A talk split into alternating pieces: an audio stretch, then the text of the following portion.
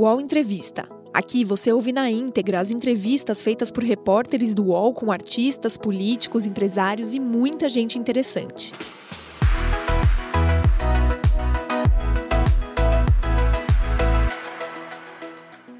Bom dia, agora são 10 horas e 13 minutos. A gente inicia aqui mais um UOL Entrevista, um espaço de reflexão, de conversa com personalidades que são notícia do nosso país.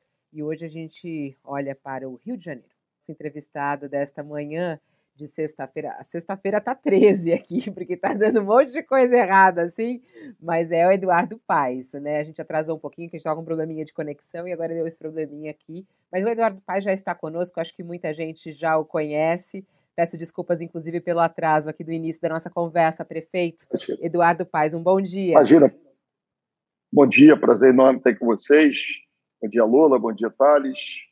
Bom dia, é. Fabiola. Uma honra estar aí. O Thales é que atrasou, tá, gente? Se tiverem é. alguma dúvida aí, que o sujeito tem uma dificuldade é, deixa com, ele, com tecnologia. Deixa puxar a orelha dele. O senhor não aqui. tinha fama de ditador, de dedo duro na época da ditadura.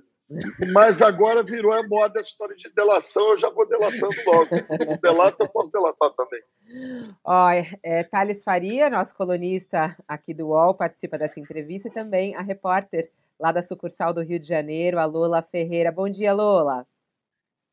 Bom dia, Fabiola. Bom dia, prefeito. Obrigada. Bom dia, Thales. Bom dia, Bom dia Thales. Lola. Depois a gente conversa, tá, Thales? uh, mas, uh, prefeito Eduardo Paes, acho que não tem como a gente não começar essa conversa falando sobre a variante Delta é, e o Rio de Janeiro como epicentro da variante Delta, essa foi, inclusive, foi um relatório divulgado pela Secretaria Estadual de Saúde. Hoje pela manhã o senhor já falou a respeito disso. Como está a situação do Rio e como a cidade do Rio de Janeiro vai se preparar justamente para esse aumento do número de casos que está já acontecendo na cidade? Olha só, vamos lá. É, é fato né, que você teve de umas duas semanas para cá um aumento bastante grande uh, no número de casos. Uh, portanto, isso começou, né? A gente é, é curiosa a pandemia porque você vai vendo é, ela, ela, se iniciando, as variantes se iniciando por diferentes lugares do Brasil. Né? Então, nesse caso, essa manifestação da variante Delta está se dando com mais uh, força aqui no Rio, e a gente teve um aumento bastante significativo do, do número de casos. O que, que é positivo nessa história? É que esse número de casos não, está, não estão se transformando na mesma proporção do número de casos em casos graves e, obviamente, em óbitos também não, né? porque essas coisas têm uma relação direta, mas óbito é, é algo que você só observa 20 dias depois das primeiras, dos primeiros sintomas da doença, quando, infelizmente, a pessoa vê óbito. Então, nós temos uma transmissão alta dessa variante Delta nesse momento no Rio, aumento de casos, mas os casos não estão agravando. Obviamente, isso se deve à vacinação. Por isso, a nossa enorme angústia de ter vacinas disponíveis para vacinar a população o mais rápido possível. Terminar logo os 18 anos de idade, a primeira dose, antecipar a segunda dose, fazer reforço vacinal em idoso. Esse é o esforço e esse é o apelo permanente que eu tenho feito aqui ao governo federal, que é quem compra a vacina, que é quem dá a vacina. Muito obrigado ao governo federal. Né? Não há a menor dificuldade da minha parte de reconhecer, a gente aqui só aplica. Mas não é possível que a gente tenha que ficar com um monte de vacina estocada, né? quando você tem que ter uma operação de guerra. Né? O governo federal tem que distribuir para 26 lugares. Né? Os estados distribuem para os seus municípios. No caso do Rio, 92 municípios. A prefeitura distribui para 250 pontos de vacinação. Quer dizer, distribuir para 26 estados não há a menor razão de ficar estocando vacina. Ô, prefeito, a gente vai abordar bastante essa história da vacina, mas antes eu só queria esclarecer bem a história do epicentro da variante Delta. A gente está acompanhando em outros países, é, como o senhor falou, começa o número de casos, a transmissão começa muito forte, as mortes vêm depois, né? É, enfim, isso já está acontecendo, por exemplo, na Rússia. É, aí, com detectado que é o epicentro da variante Delta, é preciso abrir novos leitos? Como é que o senhor não explicou isso? Como que a cidade está se preparando? Vai restringir mais a circulação? Vai voltar atrás no programa de reabertura da economia? Qual é a ação neste momento do Rio de Janeiro para conter a variante Delta? Vamos lá, primeiro, né, nós hoje retornamos todas as regiões administrativas da cidade ao que a gente chama de uh, alto risco, né? Enfim, é um dos uh, é um nível intermediário aqui. Você tem baixo risco, uh, alto risco e muito alto, né? Então nós estamos voltamos, já estávamos em várias áreas com baixo risco, agora voltamos para o alto risco, né? É, ao mesmo tempo a gente volta a reabrir leitos de covid, né? O que a gente isso temos conseguido atender bem, né? Não não representa ainda um problema, é óbvio a gente tem que estar atento. O governo federal tem uma série de leitos aqui que não abre. Uh, essa própria troca de correspondências hoje entre uh, uh, servidores da Secretaria de Saúde do Estado foi divulgado pela imprensa. eles tratam ali da reabertura de leitos. Então, nós estamos tomando todas as medidas, sob o ponto de vista preventivo, né, e esse alerta à população é importante, sob o ponto de vista terapêutico, né, caso a pessoa venha a contrair a doença, ela possa ter um atendimento digno. Além disso, né, enfim, acho que é importante aqui ressaltar, a gente anunciou um plano uh, de abertura e eu uh, admito que comuniquei muito mal nesse caso, né, porque passou a impressão, né, você tem uma ideia, a gente tinha anunciado um feriado para 2022, né, e de cara já deram como se o feriado fosse esse ano, né, a gente falou de algumas atividades da cidade, já trataram como grande evento, então errei, né? Enfim, quando a gente comunica mal, a gente. E aí, no momento de pandemia, óbvio, qualquer. Por mais que você tenha um olhar otimista sobre o futuro, ampliando a cobertura vacinal, essas coisas acabam passando a impressão para a população uh, de que há uma situação melhor do que há nesse momento. Mas foi só impressão? Foi só impressão, prefeito? Ou o senhor não, ou não foi, de certa maneira, a prefeitura não foi assodada, assim, apressou demais as coisas, as liberações? Não, se eu estou aqui dizendo que errei, né? Minha é, mas você está dizendo que errou na comunicação. É, e falou que entenderam errado. Não, não, não, não, não, não, não, não, Gente, olha só, você tem... É... O que, que eu fiz aqui? A Cidade do Rio foi o primeiro governo no Brasil a lançar a, o calendário de vacinação até o fim da campanha. Né? O primeiro calendário nosso ia para 21 de outubro. Recebeu muita crítica, dizendo, não vão conseguir cumprir tal, e eu disse, ó, é conservador. Né? E a gente conseguiu antecipar, todos estão antecipando. Né? É importante você ter planejamento e perspectiva. Né? Ah, a maioria dos países, ah, e a gente apresentou isso de maneira muito clara, ah, definiu a maneira de abertura a partir da cobertura vacinal. E sempre como pressuposto, óbvio, a, a, a manutenção de certos parâmetros epidemiológicos. Tudo isso eu falei. Mas é óbvio que essas coisas têm uma complexidade né, e uma sofisticação na hora de comunicar, que a gente sabe como é que funciona. Então, tá lá. Eu comecei a apresentação no dia dizendo premissas, parâmetros epidemiológicos têm que ser mantidos, cobertura vacinal tem que ser atingida, blá, blá, blá, blá, blá. Não serviu para nada, né? porque na hora que você fala, tal dia vamos fazer tal coisa, ah, mas se a variante Delta surgiu, portanto, os parâmetros epidemiológicos já estava, não né, são os mesmos de quando. Importante dizer que a variante não, Delta não na, na, na sua não, divulgação já existia, já existia. já existia, já estava no Brasil. Já Acho estava no Brasil. Já tinha. Você já tinha Delta, já tinha Gama, já tinha enfim, as, as, as variantes todas, mas o parâmetro epidemiológico era bom naquele momento. Enfim, mas de novo, né? Errado estou, errado corrigi. Não vou ficar aqui brigando com. Não precisa fazer VAR, né? Eu já admiti o erro, ok? Não vamos mais fazer tem uma, tem uma epidemia aí, ela, ela, ela tira a vida das pessoas e a gente não pode brincar com isso. Né? Me comuniquei mal, me, então, me assodei aqui. Então, vamos, vamos até. O prefeito. Minha culpa, minha máxima culpa. Tá, já, aqui já, já ajoelhou no milho, tá tudo certo. O prefeito, então. Já ajoelhei só, no milho. Só, tá só é importante fazer uma declaração agora bem objetiva. Aquela festa de quatro dias, a festa do reencontro, a festa é, da alegria e tudo mais, tá cancelada, né? Tá absolutamente cancelada. Dia 2 de setembro, do dia 2 ao dia, me corrija aí, Lola, que eu não moro no Rio de Janeiro, mas eu acho que ao é isso. Ao dia 5. Ao dia 5 de tá setembro. cancelado. Tudo cancelado. Não vai tá ter cancelado. ponto facultativo, Tudo não cancelado. vai ter DJ na praia. Não vai ter nada. Não vai ter nada.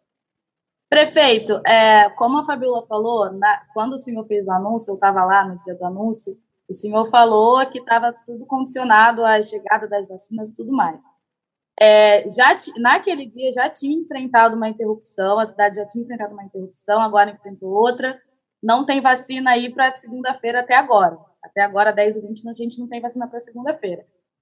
É, o que, que o Ministério da Saúde tem dito para o senhor em relação a esse represamento das vacinas? Né? A gente publicou hoje que tem 9 milhões de vacinas, 8 milhões de vacinas presas hoje. O que, que o Ministério da Saúde justifica para os municípios ou para os estados quando isso acontece? Eles alegam é, é, motivos burocráticos. Ah, tem que liberar não sei o que na Anvisa, tem que fazer. Tá, enfim, sendo muito objetivo, né? É, pandemia é uma guerra.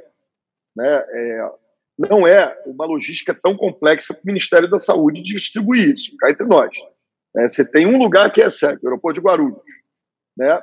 Você tem 26 receptores pelo Brasil. Né? Você tira São Paulo, já está lá, você tem 26 receptores.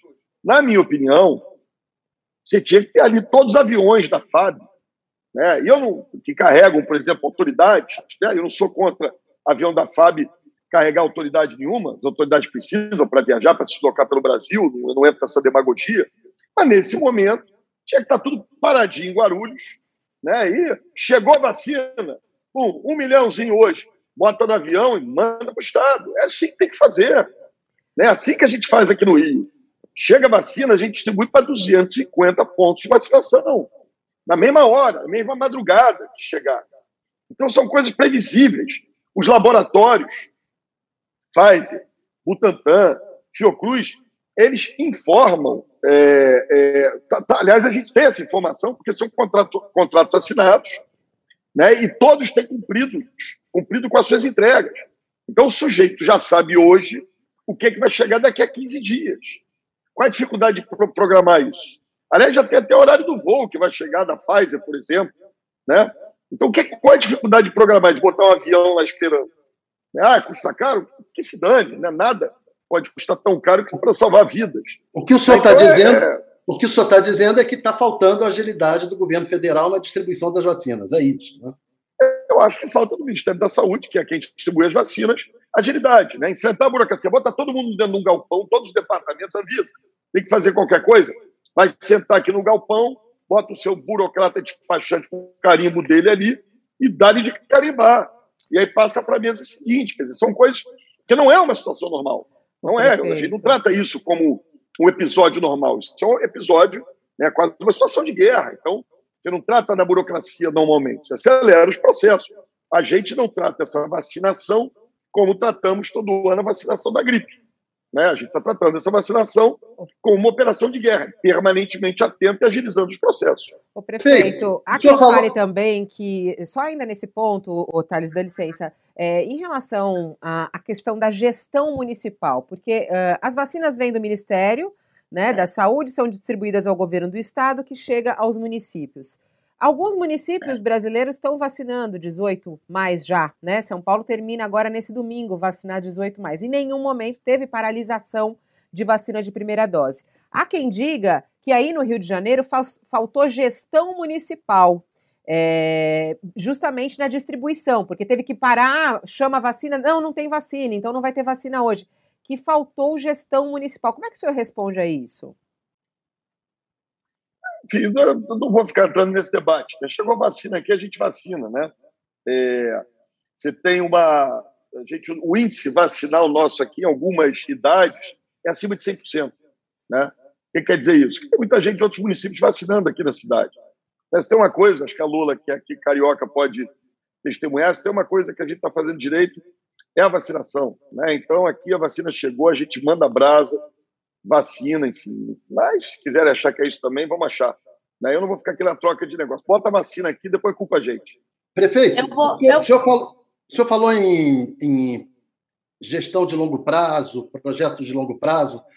A Prefeitura do Rio trabalha com a hipótese de uma terceira dose? Total, total. Né? Nós já temos defendido isso e já, inclusive, anunciamos calendário de terceira dose né? E a gente espera que o Ministério se conscientize dessa necessidade, né? Porque uh, essa cobertura vacinal e aqui, óbvio, eu não sou, eu não sou epidemiologista, não sou médico, estou aqui reproduzindo o que o meu secretário e o que o comitê científico que nos assessora aqui uh, entende como correto. Isso já está acontecendo em diversos países.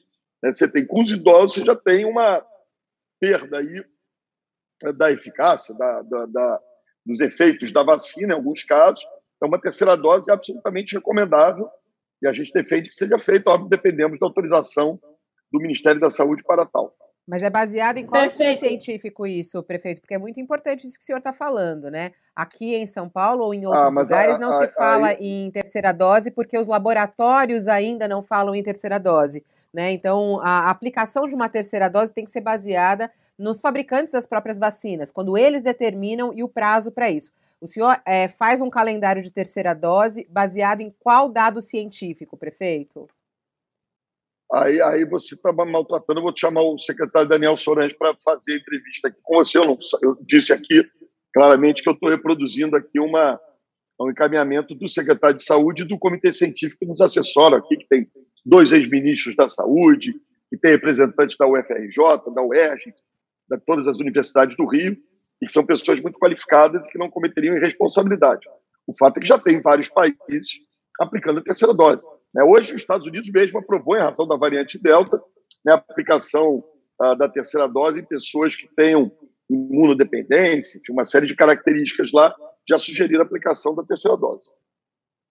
Prefeito, o senhor fala em terceira dose, mas a gente ainda tem muita gente que não voltou nem para a segunda. Isso pode ameaçar a cobertura vacinal. É, como que o município está se preparando para buscar esses faltantes, para completar a cobertura vacinal de quem já tomou a primeira, porque isso compromete vários planos já divulgados pelo senhor, né?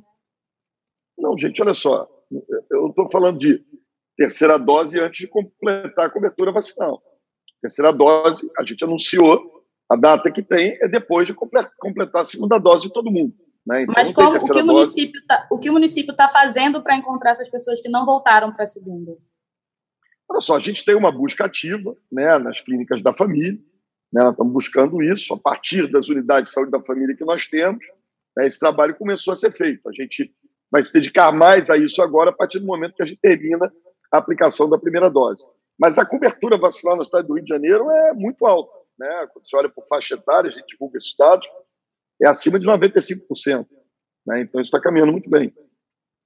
O Voltando governo... para falar de eventos, Não, desculpa, antes, do, antes do evento, é... deixa eu só concluir um negócio de vacina, Lola, desculpa. Porque claro, a gente estava falando mas... aí que o Ministério não dá, o senhor já fez o apelo, pediu, enfim. É, tomara que eles estejam ouvindo lá. E o governador João Dória, hein? O senhor fez aquela brincadeira com ele lá no Twitter, manda aqui diretamente aí do Butantan. É, qual foi a resposta? Chegou a ligar para ele? Chegou a fazer um pedido mesmo oficial? A prefeitura é, do Rio tem alguma negociação com o Butantan ou não? É só, foi só uma brincadeira mesmo, hein, prefeito? Não é, não é brincadeira, né? Quer dizer, primeiro, é, eu, eu reconheço do governador João Dória, tenho repetido isso, uh, um papel fundamental na, na, na, imunização aqui no Brasil, né? Não só porque correu atrás de desenvolver uma vacina, trouxe para o Butantan, como a ação dele pressionou o governo federal a, a ser mais ágil, né? Então essa é a, vamos chamar assim, a boa competição pode observar ao longo desse processo. É, e aí tem um pouco a explicação, salvo engano meu, dizer, você tem o João Dória corretamente, ele reservou e comprou doses extras para distribuir em São Paulo, no estado de São Paulo. Ele fez muito bem de ter feito isso. Né? Tanto que você tem o município de São Paulo com, recebendo uma quantidade maior de vacinas. Não, mas é eles não estão que... utilizando. Eles não estão utilizando. Isso eu verifiquei aqui, viu, prefeito? Só para trazer essa informação que eu acho importante. Tudo que São Paulo está aplicando agora, as doses do... foram compradas sim, estão reservadas. Ainda não só foram usadas as doses de São Paulo, que o governo comprou diretamente. As que estão sendo aplicadas são todas do Ministério da Saúde, segundo uh, o governo paulista. Então, mais um motivo, reitero aqui meu apelo, já que ele tem as doses aí, João Dória, ver se você consegue vender. A Prefeitura do Rio de Janeiro está comprando, porque as do PMI não estão sendo suficientes aqui para a gente. Os cariocas estão se vacinando loucamente e não sobra uma vacina do PMI. Se está sobrando aí, manda para cá que a gente aplica. Lula. É, é, eu vou retomar só para amarrar essa pergunta. O senhor falou que não é brincadeira, então se o Dória quiser vender, o senhor compra mesmo. Na hora, na hora. Sendo que tem. Agora, acabamos de ter informação da Fabiola de que tem vacina estocada em São Paulo. Né? Se tem vacina estocada em São Paulo, pelo amor de Deus, vamos liberar. Porque o governador João Dória tem, tem apontado isso como uma questão absurda. A gente não pode estocar vacina quando o Brasil precisa de vacina. Não, não tem né? estocado. Então, se tem vacina o, estocada... O governador, é, o governador, o prefeito... Não, só para deixar isso claro, porque aqui a gente trabalha com fatos e informações, né? É muito importante isso. O Instituto Butantan, ele, claro, é um produtor de vacinas. Assim que ele conseguir Sim. finalizar todas as entregas para o Ministério da, da Saúde, que acontece agora, as próximas produções poderão ser comercializadas, né? E acredito ah, que... entendi. É isso. Não estão fabricadas não, ainda. Com certeza o Instituto então... Butantan tem uma fila de encomendas e se o senhor não fez, já mande agora o seu e-mail, o seu pedido de vacina para lá, porque eles devem ter uma lista de pedidos, inclusive de outros não, eu países. Vou, eu tô, não, eu vou ficar no, eu vou ficar no PMI, né? Não vou mandar esse e-mail nem esse pedido, né? Fiz numa numa situação agora, é, eu vou ficar aqui na, na respeitando o Plano Nacional de Imunização e cobrando de quem tem que entregar as vacinas que entregue as vacinas. O senhor acha que é algum tipo de retaliação política? Porque no Twitter o senhor não se importa em alfinetar o governo nenhuma. federal, às vezes. De maneira nenhuma, de maneira nenhuma. Não tem alfinetada nenhuma. Eu não faço política com esse negócio.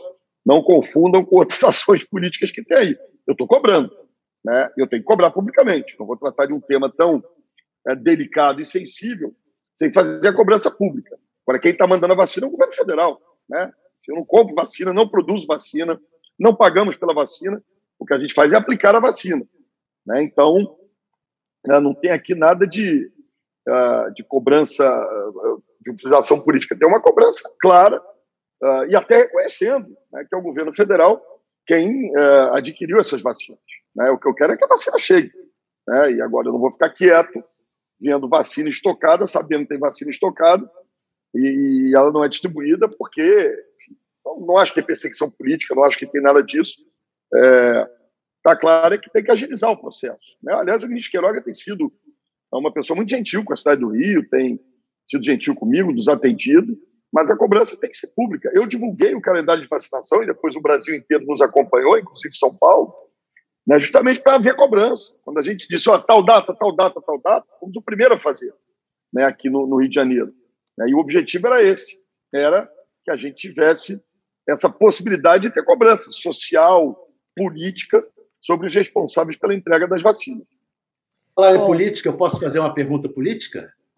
Claro. Eu queria saber o que, que o senhor achou da prisão do Roberto Jefferson pelo mandado de prisão pelo, pelo Alexandre de Moraes. Olha só, eu não vi os motivos.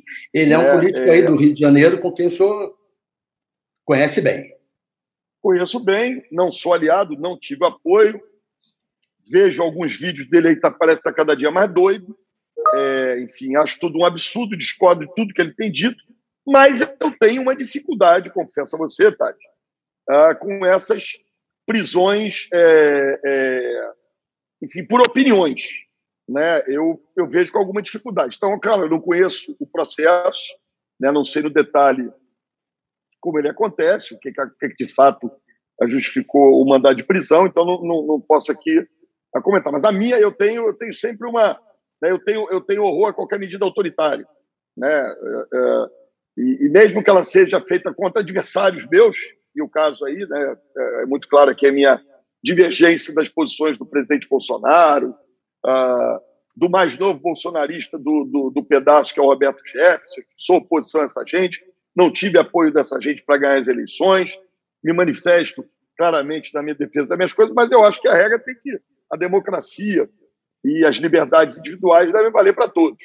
Né? Agora, re, repito aqui, né? se for só pelas opiniões né, que ele tem manifestado, é, enfim, não me parece uh, muito, muito adequada à prisão. Agora, eu não, não, conheço as razões e os motivos que levaram à decretação da prisão. Foi aquela investigação, prefeito, da suposta milícia eh, digital que atua contra a democracia. E esse é um tema muito importante e caro ao nosso país, né? As recentes ameaças à democracia que são feitas eh, pelo presidente Jair Bolsonaro, pelos seus eh, aliados, como, por exemplo, Roberto Jefferson. É, e aí já emenda essa pergunta também, né? Como é que o senhor tem, tem visto essas ameaças? É, acha que a nossa democracia corre o risco? E aí, nesse ponto, quando são ataques é, ataques frequentes à democracia. Isso não é o caso de uma ação, por exemplo, uh, da justiça e da polícia? Pode ser que seja, né? É o que eu estou dizendo, eu não conheço no detalhe. Eu, eu sou daquele, sou Fabiola, eu quero reiterar aqui, eu nunca usei, né, nem na eleição de 2018 que eu perdi para aquele juiz 171, e nem na eleição de 2020 que eu ganhei do Bispo é, aqui no Rio, eu me mantive distante dessa gente, né? Nunca criei um Dudu, Bolso Dudu, né? Nunca fiz isso aqui no Rio, né? Então, diferente de outros lugares aí que as pessoas foram se aliando por conveniência. Não fiz, deixei sempre muito clara a minha opinião sobre uh, o perfil dessa gente e minha defesa intransigente da democracia e uh, acho um absurdo todas essas que têm manifestado publicamente contra diversas dessas uh, atitudes que buscam colocar sob suspeição o processo eleitoral brasileiro, enfim, a força das instituições brasileiras. Acho que são ações irresponsáveis com poucas consequências, porque acho que as instituições brasileiras terão força suficiente para uh, uh, enfim, acabar com qualquer rompante uh, autoritário. Né? Agora, eu sou daqueles que acho que a regra tem que valer para todos. Né? Então, assim, mesmo que o meu adversário, né, mesmo que o meu inimigo, como eu sou um democrata, eu acho que a lei tem que valer para todo mundo. Então, é, por exemplo, eu vejo, eu vivi aqui em 2013 né, todos nós vivemos no Brasil, um conjunto de manifestações, né, manifestações incendiárias, literalmente. Né? Eu era prefeito aqui.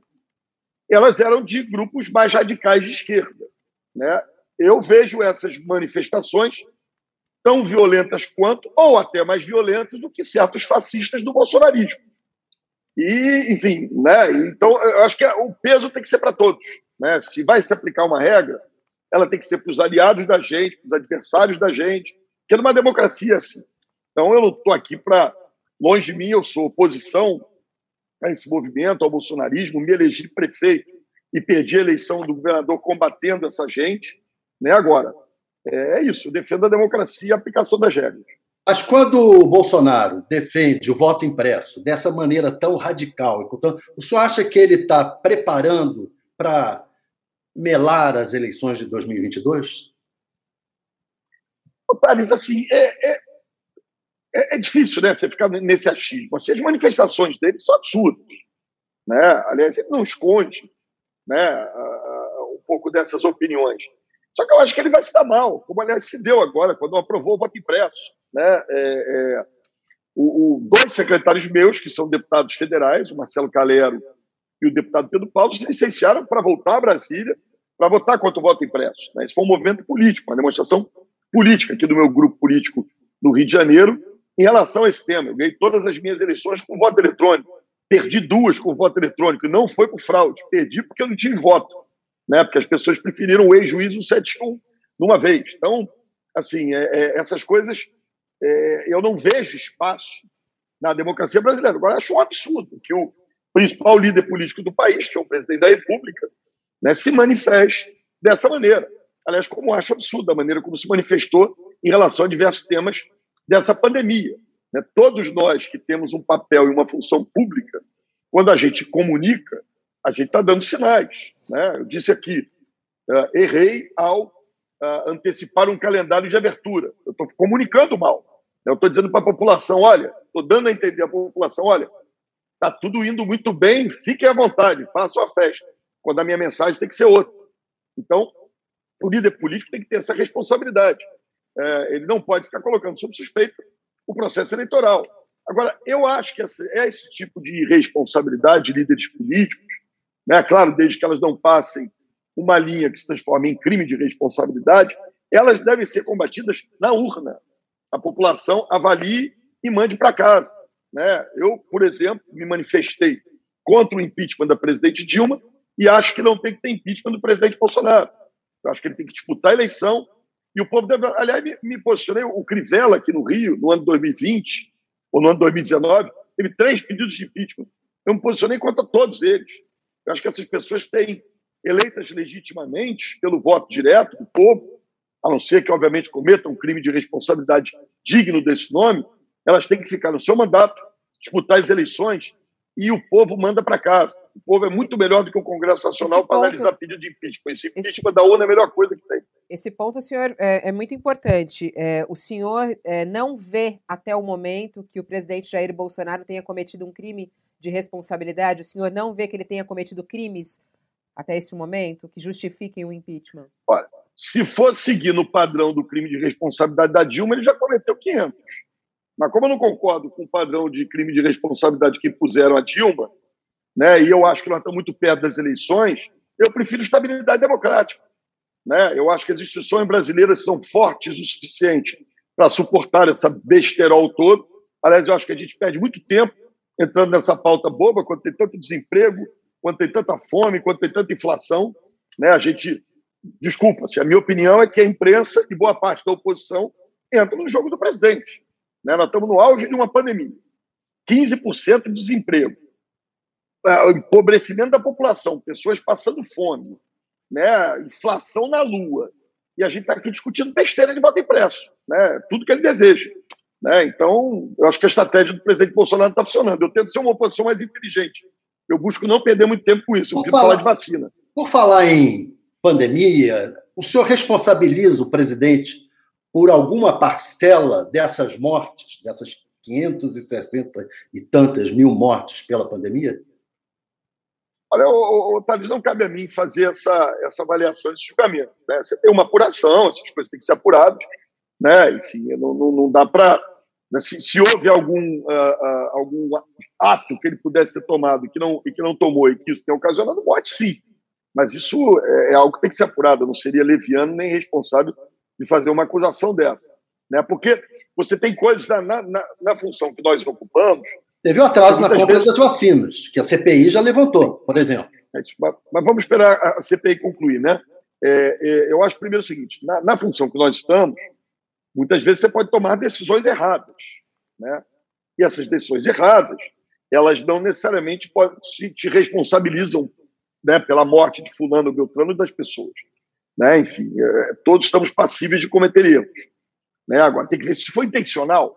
Né? Então, isso, isso é que eu acho que essa CPI apura. Então, não, não, não espere de mim nenhuma uh, acusação ou levedade nesse sentido, até que se apure até o fim, com muito detalhe, com muito cuidado, muito critério. Isso seria uma acusação muito grave. Podemos seguir, então, na política? É, eu queria saber sobre eleições de Sempre. 2022. É, como é que estão as conversas aí para 2022? Vai apoiar mesmo, está apoiando Ciro Gomes, é isso? É... Cada hora me inventa um. Queria saber como é que está, não. É, aí me fala. É, quais são, quais eu são tive, os eu tive, eu tive, eu tive conversando, tenho conversado, tenho feito política. Né? Eu acho que é um momento importante uh, que as lideranças políticas do Brasil precisam dialogar, precisam conversar, o que eu defendo, defendi a minha vida inteira. Já recebi aqui o governador Eduardo Leite, já recebi aqui o meu candidato, que é o senador e presidente do Senado, Rodrigo Pacheco, já recebi aqui o presidente Lula, já recebi aqui o governador Ciro Gomes, enfim, tenho conversado com muitas forças políticas, que acho que é o momento, né, diante de todas essas coisas que nós estamos discutindo aqui, que, os, que as forças políticas democráticas, responsáveis, têm que dialogar. Né? Mas o meu candidato a presidente da República é, é o candidato do meu partido. Né? O presidente Kassab tem anunciado a candidatura do senador Rodrigo Pacheco a presidente da República, uma provável vinda dele para o PSD. Né? Então, meu candidato a presidente da República chama-se Rodrigo Pacheco. Meu candidato a governador é o presidente da Ordem dos Advogados do Brasil, Felipe Santa Cruz. Vai ser o meu candidato a governador aqui no Rio de Janeiro. Eu aprendi, sabe, o, o, aqui esse negócio de política, a gente, o pessoal às vezes fica querendo né, dissimular, jogar jogo estratégico, manda uma mensagem aqui para depois ser outra. Eu vou direto ao ponto. Então, foi de Rodrigo Pacheco e Felipe Santa Cruz. Já que vai direto e ao o Rodrigo ponto, Maia, qual é o futuro que o senhor vê para ele? Não, já que ele, já que ele vai dar no direto, vamos só aproveitar esse. Ele está votando aqui, está na urna. Segundo turno, Lula e Bolsonaro, vai em quem? Eu não vou falar de uma coisa que não vai acontecer, porque o meu candidato, Rodrigo Pacheco, vai estar no escuro turno. Mas nem o Rodrigo o Pacheco tiver... aconteceu ainda, o prefeito. O Rodrigo Ué, Pacheco... mas nem o segundo turno que você, nem o segundo turno que você propôs aí aconteceu ainda. Mas, mas então, não é eventual. Eu vou, eu, vou, eu vou especular sobre. Não tem eventual. Não tem eventual. A única possibilidade que tem é com o lançamento da candidatura do senador Rodrigo Pacheco e com o meu apoio aqui, aquele que vai para o segundo turno. É isso que eu vou trabalhar, imagina. Vou ficar especulando sobre outras possibilidades. Prefeito, e o Rodrigo o Maia? Falou... Qual é o futuro que o senhor vê para o Rodrigo Maia? O Rodrigo Maia é um grande líder político. O Rodrigo cumpriu um papel fundamental nesse período duro da democracia brasileira, logo após o impeachment da presidente Dilma, naquele governo de transição do presidente Michel Temer, nesses primeiros dois anos uh, do presidente Bolsonaro. Uh, acho que o Brasil deve muito uh, ao Rodrigo, e ele aqui no Rio é uma liderança para todos nós, né? a pessoa que, do ponto de vista do diálogo nacional, nos comanda, nos norteia, enfim, e ele aqui tem respaldo, apoio, né? a sua fortaleza, a sua trincheira mais forte está aqui na, no Rio de Janeiro, e principalmente através desse prefeito. O que ele desejar, eu acho que o Rodrigo é qualificado para qualquer cargo. Né? Se ele quiser ser candidato a governador, é o único jeito de eu dizer: olha, Felipe Santa Cruz, vamos Rodrigo Maia. Se ele quiser ser candidato a presidente, eu vou tentar trabalhar no partido para que ele seja. Se ele quiser ser candidato a senador, vai ser meu candidato a senador. Se ele quiser ser candidato a deputado, será. Enfim. Mas o senhor poderia ser vice numa aliança com Ciro Gomes, etc., não? Uma, ter, não, uma terceira via? Não, não eu, vou ficar via? Prefe... eu vou ficar aqui na Prefeitura do Rio, Thales. Assim, o Rio, o Rio é, passou por um período muito duro, muito difícil. Né? Enfim, não é porque é meu adversário, mas o Crivella foi uma tragédia para essa cidade. A população me elegeu é, sabendo que eu ficaria na prefeitura, contando com isso. Né? Enfim, foi uma eleição muito contundente e eu vou cumprir com esse meu compromisso. Eu vou ficar aqui até 2024 e já anuncio que tentarei a reeleição. Vou ser quatro então, vezes prefeito do Rio. Então, se o partido propor que o senhor venha candidato a governo, o senhor não vai aceitar? Não há a menor hipótese disso, não precisa nem propor. Né? Eu sou o presidente do partido aqui, se teria uma ampla maioria para isso. Né? Então não há essa hipótese. Não sou candidato a governador, é meu candidato de verdade é o Felipe Santa Cruz. Né? Enfim, estamos conversando, claro, tem aqui candidaturas de outras pessoas, diálogo a gente sempre faz. Mas o meu candidato é o Felipe Santa Cruz e eu vou ficar isso me dá até um certo conforto. Né? Como eu não vou disputar a eleição no que vem, uh, ganhei aqui a eleição né, contra a máquina estadual, contra a máquina federal, contra a máquina municipal, e dá até uma certa tranquilidade para poder emitir essas opiniões aqui e escolher o melhor para o meu Brasil né, e para o meu Estado. O melhor para o meu Estado é o Felipe. O, né, eu vou ficar aqui cuidando, cuidando, cuidando da minha, da minha melhor, a melhor função do mundo. Me desculpe, Fabiola, me desculpe, Thales, a Lula concorda comigo, é ser prefeito do Rio. Né? Todos os governantes do Brasil e do mundo morrem de inveja de mim, que eu sou prefeito do Rio, eles não são. Então, enfim, isso aqui é um lugar muito especial, incrível. Quero dizer ao senhor eu que eu sou carioca. muita alegria e prazer. Eu quero dizer ao senhor que eu sou carioca. Brasília. Me trate bem. Você acabou se envolvendo muito, você acabou se envolvendo muito com esses políticos e ficou erradicado em Brasília. Então, volte para o Rio de Janeiro para você ser mais feliz. Você vai até acertar melhor a sua internet. Prefeito, prefeito, eu vou voltar aqui para o Rio, então. Ah, o senhor falou tá, que só, adora. Só antes, de, só antes de voltar para o Rio, Lula, desculpa. Claro, é que, não, é, mas... Nessa coisa da política nacional, só tem mais uma questãozinha sobre isso. É, quando o senhor negociou a ida para o PSD, né, com o Kassab, pediu para ele, é, ou uhum. perguntou para ele, é, que, que se o PSD apoiasse Bolsonaro, o senhor estaria fora? Foi isso mesmo? Foi isso mesmo, foi isso mesmo. Né? Enfim, e aí é, é uma manifestação, óbvio, eu tenho que tomar meus cuidados, eu tenho uma relação institucional com o governo federal, tenho uma relação, conheço o, o presidente Bolsonaro há muitos anos, relação pessoal positiva, mas acho que é um governo muito ruim para o país. Então, enfim, eu não, não apoiarei a reeleição do presidente Bolsonaro, mas mantendo as relações institucionais, respeitando as suas posições, suas posturas contra o impeachment, enfim. Acho que ele tem o direito de disputar a reeleição, claro, até que cometa um crime de mas responsabilidade. Se o PSD acabar se aliando ao presidente Lula, não é problema. Não, aí não tem, não tem veto, né? não há veto a isso. Né? O, que, o que eu ah, disse muito claramente para o para o presidente Kassab foi isso. O presidente Kassab tem manifestado a sua, a sua posição de maneira muito clara. Talvez tenha sido aí dos primeiros líderes políticos de um partido com as características do PSD, de centro, a deixar muito claro que não havia possibilidade de estarmos ao lado do presidente Bolsonaro. Com todo respeito, com toda dignidade, não estaremos. E vamos estar com o Rodrigo Pacheco. Parem com esses seis todos. O All Entrevista volta já.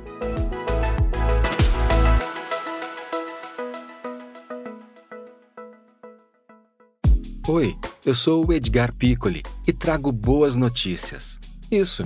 Trago Boas Notícias é um podcast original Spotify produzido pelo UOL para você se informar e relaxar. As histórias que eu conto aqui são de Ecoa, a plataforma do UOL por um mundo melhor. De segunda a sexta-feira, às seis da tarde, tem um novo episódio grátis no Spotify e no UOL. Dá também para baixar e ouvir offline, quando você quiser. Vai lá, Lola, vamos falar do Rio de Janeiro, Lola. Vou voltar para o Rio, o senhor falou e repete sempre que adora ser prefeito da cidade, é uma cidade que tem muita festa, e a gente tem aí coronavírus. Né? A única parte Na... chata é isso, né? Porque eu, você vê, Lola, eu, eu ganhei a eleição, tá? eu, eu, eu tenho um bispo da Igreja Universal. Aí eu chego aqui, no meu primeiro ano eu tenho que cancelar carnaval e fechar a bar às 5 horas da tarde. O bispo está virando, tá virando eu aqui. Eu espero que a gente volte a ter carnaval no Rio de Janeiro. Essa é a minha pergunta. Assim, a, o senhor deu uma recuada, falou hoje cedo que está em stand-by o, o, evento lá de setembro, mas o carnaval está rolando, as escolas estão levantando seu carnaval, o caderno do Réveillon já foi divulgado pela Rio Tour, só que são festas que reúnem milhões de pessoas. Assim, como que está isso hoje? O senhor já admitiu, fez uma meia-culpa aí de, de setembro, mas em relação ao Réveillon, que são 3 milhões de pessoas, o carnaval mais 5, 7 milhões na cidade, como que o senhor vê essas festas hoje diante da Delta, diante da vacinação, desse problema com as vacinas? Vai ter carnaval, só, prefeito? Lula, olha só, vamos lá, gente. Né? Se tiver uma cobertura vacinal, né, que nós vamos ter em novembro de 100% das pessoas, né, não, não, não haverá nenhum problema. Agora tem que ser mantido o cenário epidemiológico, isso tudo que eu estou dizendo aqui. O que eu não posso é esperar para decidir em dezembro, né, porque são celebrações que envolvem organização, licitações, né, respeito ao devido processo legal. Então, nós vamos nos preparar para que haja, em razão da cobertura vacinal prevista nesse período, né, que será alcançado, tenho certeza. É... Agora, se chegar lá e não puder, por um motivo qualquer, porque tem uma Delta, uma Pi, surgiu outra variante, a gente vai ter que cancelar. Né? Ficaria muito triste em cancelar, como todos ficaremos, mas não, não tenho a menor dificuldade de tomar medidas duras impopulares para salvar vidas. Você está falando do Carnaval claro. e o Réveillon. É. E o Réveillon? Pode cancelar? Mas isso vale, isso, isso vale para o Réveillon e para o Carnaval, para ambos. Vale para o Réveillon e para o Carnaval. Agora, é, é, são festas e celebrações que exigem planejamento. Né? E esse planejamento é o que nós estamos fazendo. Então, só para ficar claro aqui no calendário, Setembro está cancelado. Essa festa de quatro dias em setembro. Fabiola, você não vai ser convidada para vir ao Rio de Janeiro no início de setembro para nenhuma festa. Está, uh, está proibida de vir ao é, Rio de Janeiro então, em setembro. Está absolutamente não cancelado. Não está tá, tá cancelado. Aí o Réveillon está sendo programado. Por enquanto vai rolar. Sim. E carnaval. E, por, e carnaval, por, por enquanto, enquanto, vai rolar. Vai rolar. Só não vai rolar, vai rolar se. Só não vai rolar se se você tiver alguma, alguma questão sanitária na pandemia ou qualquer outra questão sanitária que diga que não pode. Aí não vai rolar. Cancelaremos. Você já começa a conversar sobre um plano B, talvez o desfile das escolas não ser em fevereiro, ser em julho, talvez o Réveillon é, ser cancelado e ser online, não sei. A prefeitura está organizando outros planos que não sejam essas festas nas datas programadas agora? Não, não. O que a gente faz é o seguinte: em ambos os casos, né, nos contratos que a gente vai firmando, ele diz assim: olha, se uh, não puder acontecer em tal data, será definida uma data posterior, tal, que valerá para o ano seguinte. Né, só é uma previsão legal, contratual, mas nada além disso. Né? Eu só ficar imaginando, imagina se eu vou planejar um negócio desse. Se eu fui planejar e quase que eu me, me, me, me, me ferrei aqui de, de, comunicação, eu vou esperar, né? E aí eu, uh, com calma, vou me informando as pessoas. É. O prefeito, vou voltar para um assunto nacional que eu acho que é, é muito importante, está sendo conversado com todos os políticos, né? A aprovação da volta das coligações partidárias. É, acho que esse tema é fundamental. Como é que é, o senhor analisa que impacto isso vai ter se for adiante? Ainda tem que passar mais uma vez pela Câmara e tem que passar pelo Senado. Não tem tanto cenário positivo de passar no Senado, mas quero a sua opinião. Eu sou contra. Né? Eu acho que o, o, a reforma política eleitoral feita aí em 2017, salvo engano meu, ela foi muito positiva, porque ela, é, é, ela trouxe essa perspectiva de uma, de uma organização partidária maior no Brasil, de uma diminuição do número de partidos, o que vai fazer com que a política brasileira melhore. Então, eu acho que o modelo que nós temos aí colocado é um modelo positivo, inclusive com as regras de transição previstas uh, na reforma de 2017. Portanto, eu sou contra a coligação na proporcional, sou contra o distritão, acho que o modelo que nós temos é muito eficiente. O prefeito, por que, que você apagou a foto do, do, do, do Nusman na, lá nas suas redes sociais? Esse, esse assunto bombou lá nas redes, você tinha publicado uma foto e apagou ele no Photoshop. Você, não, meio... você sabe que foi o Estado. Foi, foi, o, foi o estagiário, né? Mas eu, eu não, não reclamei, não. Sempre é, culpa do estagiário. Sempre culpa é. do estagiário, não, coitado calma, do estagiário. Isso é meio soviético, o, né? Deixa ele explicar. Fez o Photoshop, explicar. Quem fez o Photoshop foi o estagiário, entendeu? Aí o estagiário não sabia fazer direito Photoshop, eu vi que estava de baixa qualidade, mas quem publica sou eu mesmo, né? Todas as minhas fotos olímpicas, estou com um Nusma aqui atrás de mim, então eu falei, ah, poxa, vou comemorar aqui seu Nusma hoje. Mas apagou mesmo. É, falou, não, não quero. Ué, estava ali, tá apagado, não dava nem escondido que estava apagado. Né? É meio soviético, não é não? A soviética, soviético, o cara faz um trabalhinho melhor, né? Faz uma coisa mais discreta, né? Tira direito. Aquele borrado ali mostrava a qualquer pessoa que olhasse com o mínimo de atenção a intenção uh, da foto. É isso. Bom, é, tem, ah, o Thales está falando. Thales, está desligado o seu microfone, Thales. Perdão. O senhor falou que é contra as coligações, mas o senhor não mandou os seus secretários aqui para votar, como no outro caso lá do, do voto impresso. Né? É, aí também eu vou ficar mandando os caras toda hora para Brasília, né? Quer dizer, não, não dá. Eu acho que tem uma coisa muito simbólica, né? Eu, quer dizer, no outro, a questão do voto impresso, não é o voto impresso, é discutindo o voto impresso, nós estamos discutindo ataque à democracia, ao sistema eleitoral, e aí é um tema muito forte, né? senão vou ter que mandar toda semana, é melhor exonerar em definitivo. Né? Você tem temas relevantes sendo votados em Brasília, uh, mas ali tem um simbolismo. Né? Até acho que os suplentes uh, de ambos né, votariam contra o voto impresso, mas aí tem um simbolismo, tem o um gesto. Né? Em política, isso eu acho que vale muito. O prefeito, só ficou. A gente estava falando sobre os Jogos Olímpicos, eu, até esqueci de emendar a pergunta e tem até gente me lembrando aqui que está nos acompanhando. As investigações relacionadas, né? Ali, superfaturamento de obras, das Olimpíadas, o Ministério Público Federal tinha pedido ao Supremo Tribunal Federal e ao Superior Tribunal de Justiça que o senhor também é, fosse julgado com os demais nesse processo é, que apura corrupção durante uh, as obras para os Jogos Olímpicos. Como é que está isso? Como é que está a sua defesa nessas investigações, prefeito? Fabiola, assim, é, primeiro, né, você não tem uma, uma investigação de obras dos Jogos Olímpicos. Né? Os Jogos Olímpicos tiveram várias obras, né, e no caso da Prefeitura do Rio, você tem acusação em relação à obra do Parque de Deodoro, do Parque de Deodoro. Né?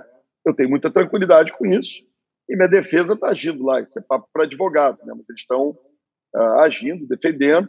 Né? Ali há uma acusação, não há, uh, nem por parte da própria empreiteira que fez a obra, qualquer uh, delação em relação a desvios, nada. Ali foi, na verdade, essa obra do Parque de Deodoro, para você ter uma ideia, ela era uma obra de responsabilidade do governo federal, que não fez, passou para o estadual, que não fez também, e terminou um ano antes da Olimpíada em cima da gente.